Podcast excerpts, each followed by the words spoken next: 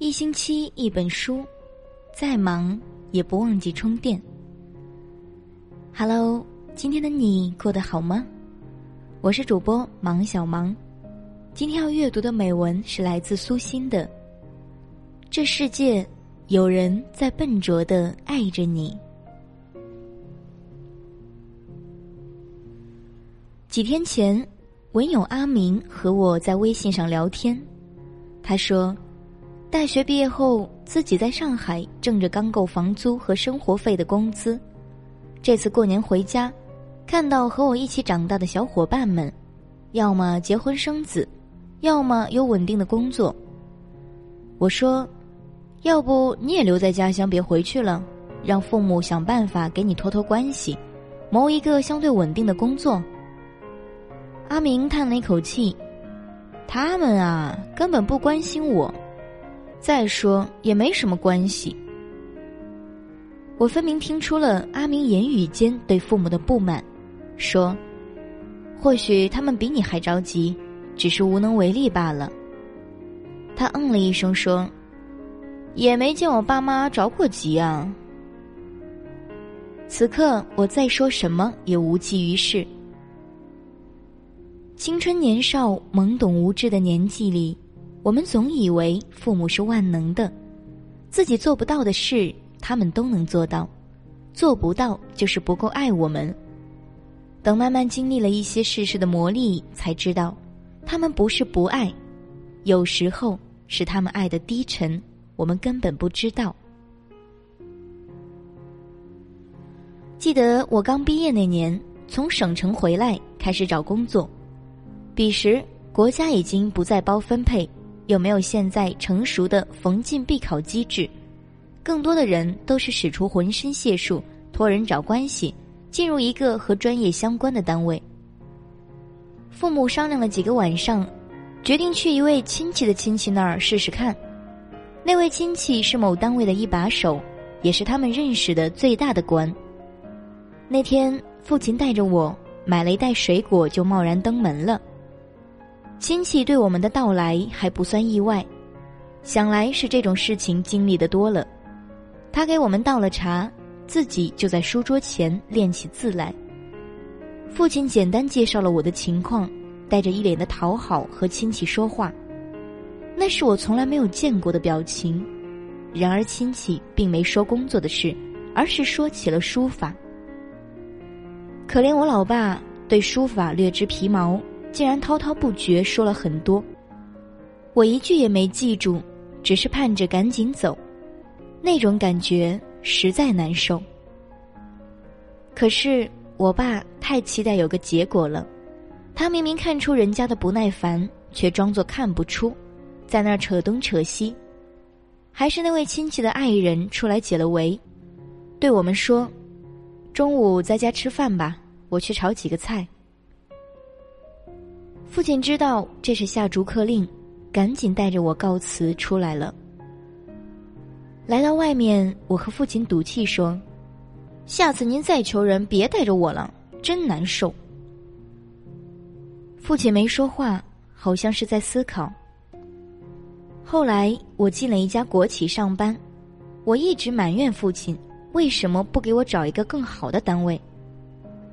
一次，我跟母亲抱怨起此事。他告诉我，父亲给我找工作那些日子，天天晚上睡不好，和妈妈商量去找谁。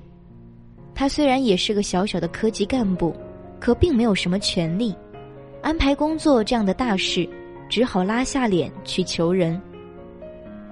彼时我才开始有点心疼父亲，一辈子耿直，却为了我一次次低头求人，不知道他内心承受了多大的煎熬。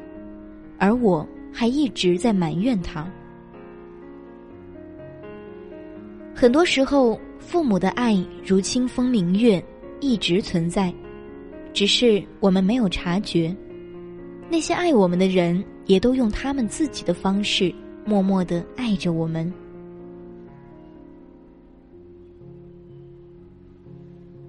姥姥在世时，一次我陪她老人家看电视。看到中央台的天气预报，他使劲往前欠着身子，去听那些城市的天气情况，他耳朵有点背，或许听不清，满脸的焦急。我问：“姥姥，你想听哪儿的？我告诉您。”姥姥说：“我想听你表弟那里的，不知道他那儿冷不冷？好几年没见他了，这孩子带的衣服够不够穿？”表弟是姥姥的孙子，那时他正在英国读书，姥姥根本记不住他所在城市的名字，但每次天气预报他都会看得特别认真，估计是在脑海里把表弟曾经和他说过的那个模糊的城市名字和天气预报里的去一一对照一番。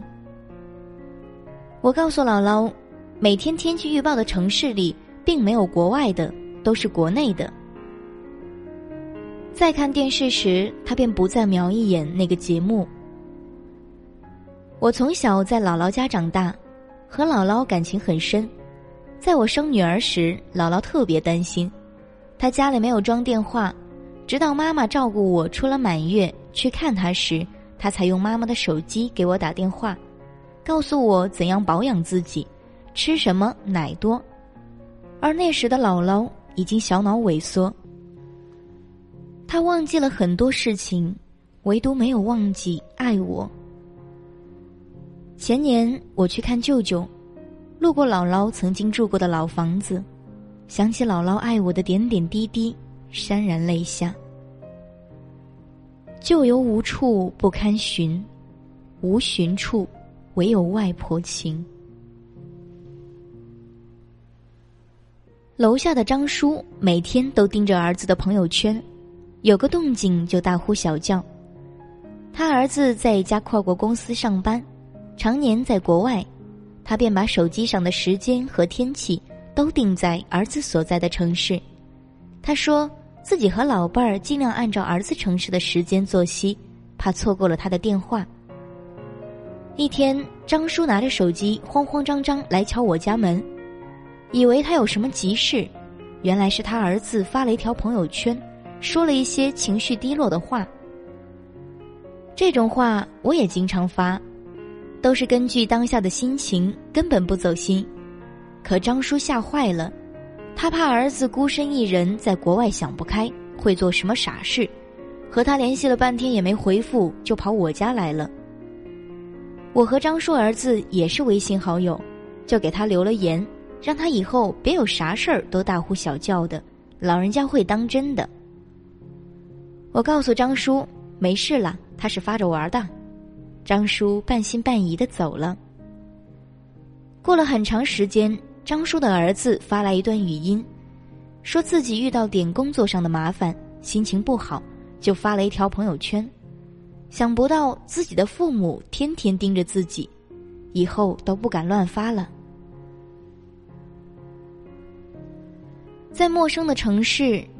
你住在租来的狭小房子里，午夜梦回时会觉得自己孤独、寂寞、冷，一肚子的委屈和抱怨。你总是以为自己是一个人在战斗，经常怪亲人对你漠不关心。其实你所在城市的天气，你朋友圈的一字一句，你的一个电话、一封邮件，都会让他们辗转反侧，为你担心千千万万遍。你所有的事，对于他们来说都是头等大事。你的背后有他们殷殷的目光，缕缕的深情，切切的等候。他们一直一直默默注视着你，牵挂着你，爱着你，用你看起来很笨拙的方式。